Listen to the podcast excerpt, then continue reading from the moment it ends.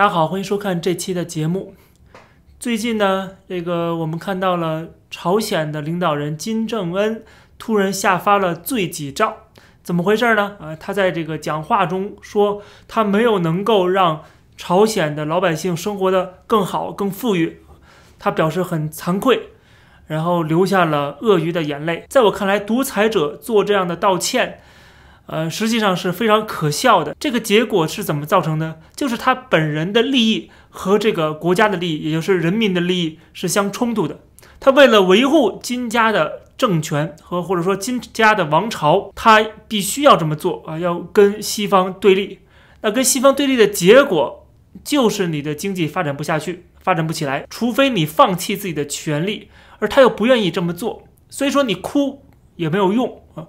因为这是你的决定，你为了保住自己的位置，为了保住自己的权利，所以说老百姓的困苦的原因，这个源头并不是说你能力不足，或者说你选的政策，或者是你的决定是错误的，而是说你为了维护自己的权利，为了维护个人的利益，牺牲整个国家的利益，所有人民的利益，为了自己的利益来牺牲他人的利益，这个是啊今天朝鲜的一个困境啊主要的一个原因。所以说，呃，我看到这个金正恩哭，呃，我觉得，呃，我们要把这个话讲清楚啊，这个到底是谁造成的，是怎么造成的？但是另外一个人啊，未来有可能要步金正恩的后尘啊，就是习近平。我们看到习近平最近又现身广东，他先去了潮州，然后紧接着他要去深圳，在深圳参加这个改革开放的一个庆典，就是深圳特区成立四十周年的一个活动。那么我们很多人都在分析说他为什么要南巡啊？他这次南巡跟邓小平那次南巡有什么差别吗？啊，有什么可比的地方吗？我觉得基本上没什么可比性啊，这两个事情是完全不搭嘎的，完全是两回事儿。习近平到广东去视察是什么意思呢？我们在聊这个习近平的。南巡之前，我们先要知道最近要发生什么一个大事儿。这个大事儿就是五中全会要召开了，在十月底召开这个五中全会，将有一个定性，就是在这个五中全会上面要审议啊中央委员会的一个工作条例，而这个工作条例这一次。将有特别的变化，就是要加入习近平的这个名字进去。按照官方的说法，这个条例是坚定维护以习近平同志为核心的党中央权威和集中统一领导的必然要求。这句话很耐人寻味啊！什么叫做党中央权威和集中统一领导？基本上，它的意思就是习近平的这个一尊啊，定于一尊这个事情，是一个必然要求。啊，就是说发展到这个阶段了，它必然要出现这样的要求，这又看出来了，这是一条路线啊，是一个一步一步在走的一个啊，这其中一个步骤就是习近平要称帝的这么一个步骤之一。所以习近平称帝啊，这个我说的称帝只是一个象征性的啊。我做节目经常有一些词汇，呃，可能大家觉得听到了有点不太舒服，但实际上很可能是大家误解我的意思了啊，因为有些词我说出来了，但是我没有去解释。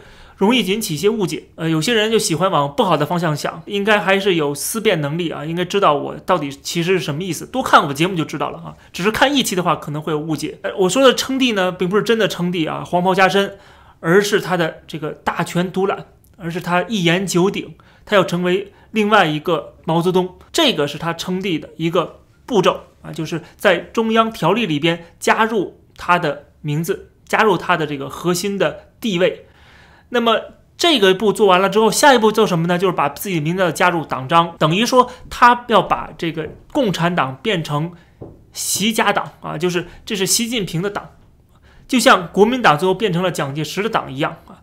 这是一样的啊，共产党变成了毛泽东的党，没有毛泽东就没有共产党，没有共产毛泽东，就是他是完全是绑在一起了。今天习近平也要把自己跟共产党的党中央绑在一起，也就是说以后没必要再说什么党中央了，就是习中央啊，这就是习近平啊，习近平代表这个党，这个党就是习近平啊，完全执行习近平个人的意志啊，他怎么说这个党就怎么做啊，他往哪个方向走，这个党就要跟着往哪些方向走啊，所以说以后。说这个党，说这个习近平的时候就没有必要区分了，因为他完全的绑在一起了。今天已经成功的做到了，共产党把这个跟这国家绑在一起了。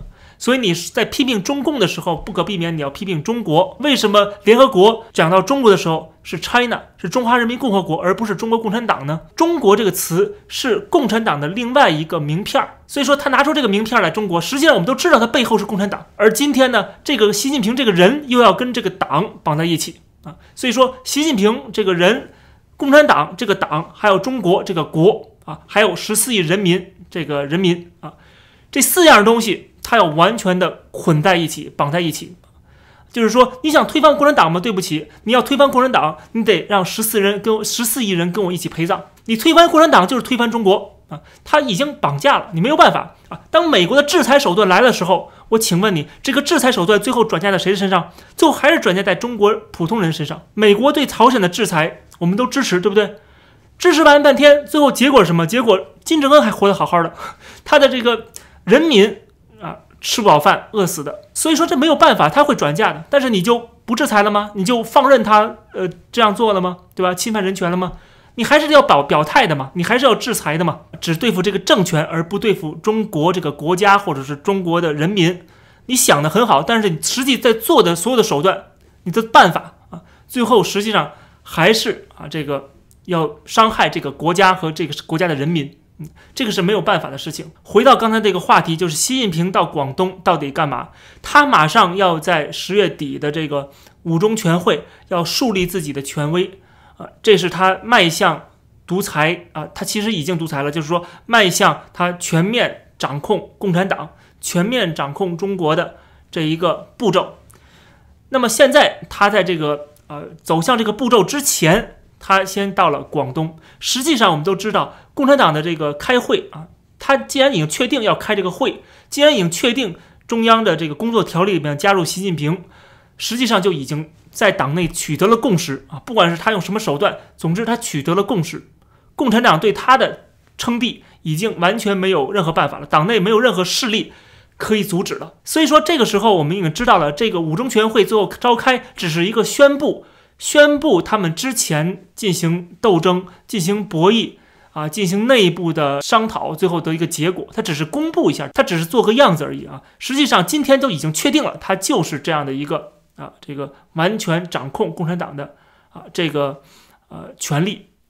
那么，在完全掌控的时候，他再去广东，这并不是我们看到很多人分析的啊说。